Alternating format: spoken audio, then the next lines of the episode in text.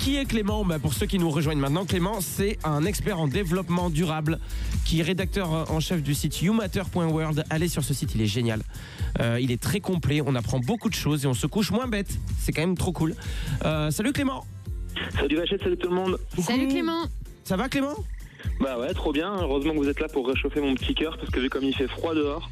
Bah, À Oh. chaque fois, il a une phrase trop cool, Clément. Et j'ai l'impression que plus ça va, euh, plus Clément il tombe sous notre charme. Hein. Ah, c'est vrai, je, je dois bien l'avouer. À Ouais, vous. et hein. C'est quoi On était parti pour parler d'écologie et finalement, on va, On va parler la, d'amour.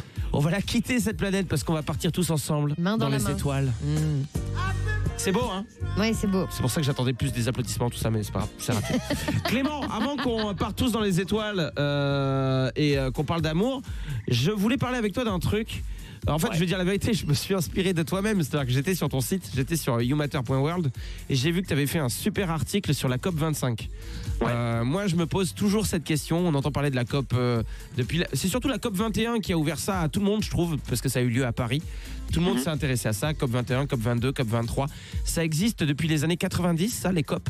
Euh, je Ouais. me demande déjà ce que c'est et est-ce que ça sert à quelque chose? Parce que les pays parlent de climat, mais on a l'impression qu'il n'y a rien qui change. Ouais, bah en fait les COP, euh, ça fait euh, effectivement ça fait depuis les années 90 que ça existe. Ça, ça- en fait c'est les conférences des partis. Euh, ça fait partie de la Convention 4 des Nations Unies sur le changement climatique. Alors ça c'est un truc qui a été voté en 92 au sommet de Rio. Les différents pays du monde se sont dit oulala là là, le réchauffement climatique c'est pas trop cool.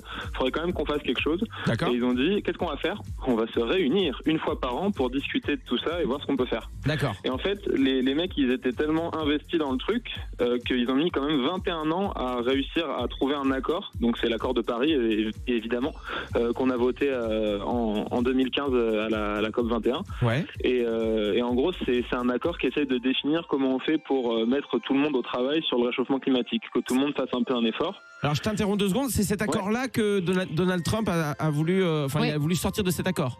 Ouais, c'est ça. Enfin, il est sorti là, il a lancé officiellement la procédure de sortie D'accord. euh, parce que lui, il est pas, il est pas trop dans l'écologie, Donald Trump. Mm. Donc euh, voilà, il est pas, il est pas trop On a vu. C'est Ouais, pas son ouais. dada, ouais. Il fait des bras d'honneur à la planète, lui. Hein. Et, et aisément. Oh, hein. plus que des, des bras d'honneur, je dirais même qu'il lui fait un petit peu des fistes. Ouais. Mais, euh, Non mais voilà. tu sais quoi Clément C'est le bon terme. C'est le bon terme. Ouais. J'allais partir sur une olive, mais je- j'étais pas assez, j'étais pas assez Oui. Clément, il s'encanaille. Hein.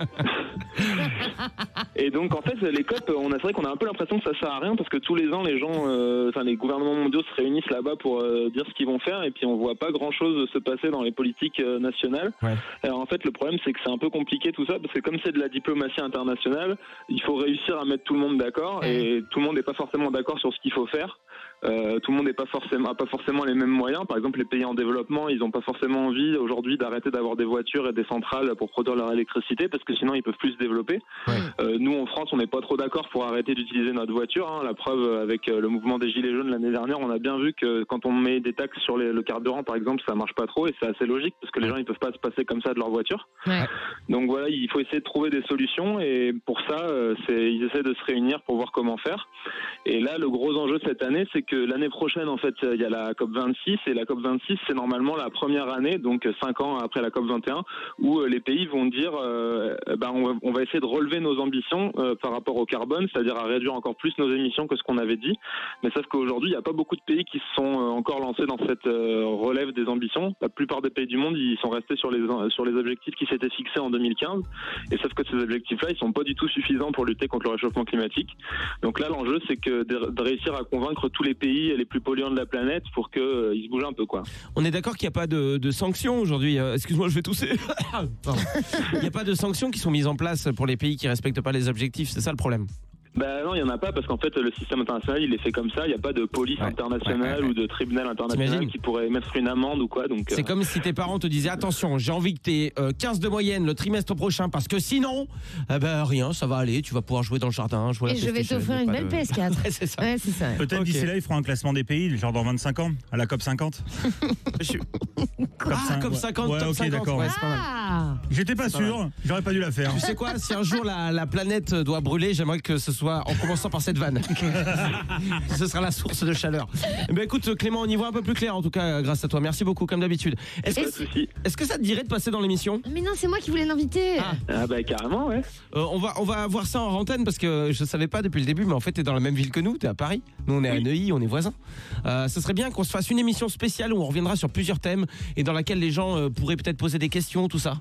Ah ouais, carrément. bah, et je on suis ferait chaud. cette émission tout nu. Oups. Euh, laisse tomber. Oublie la dernière phrase Clément, on s'en reparle, on s'en reparle, OK On, on s'en reparle, ouais, on fait ça. Non mais faut qu'on fasse ça absolument. Merci Clem. Tu nous manques déjà. Carrément. Il est génial ce mec. C'est incroyable, tout ce qu'il dit c'est super. Ouais.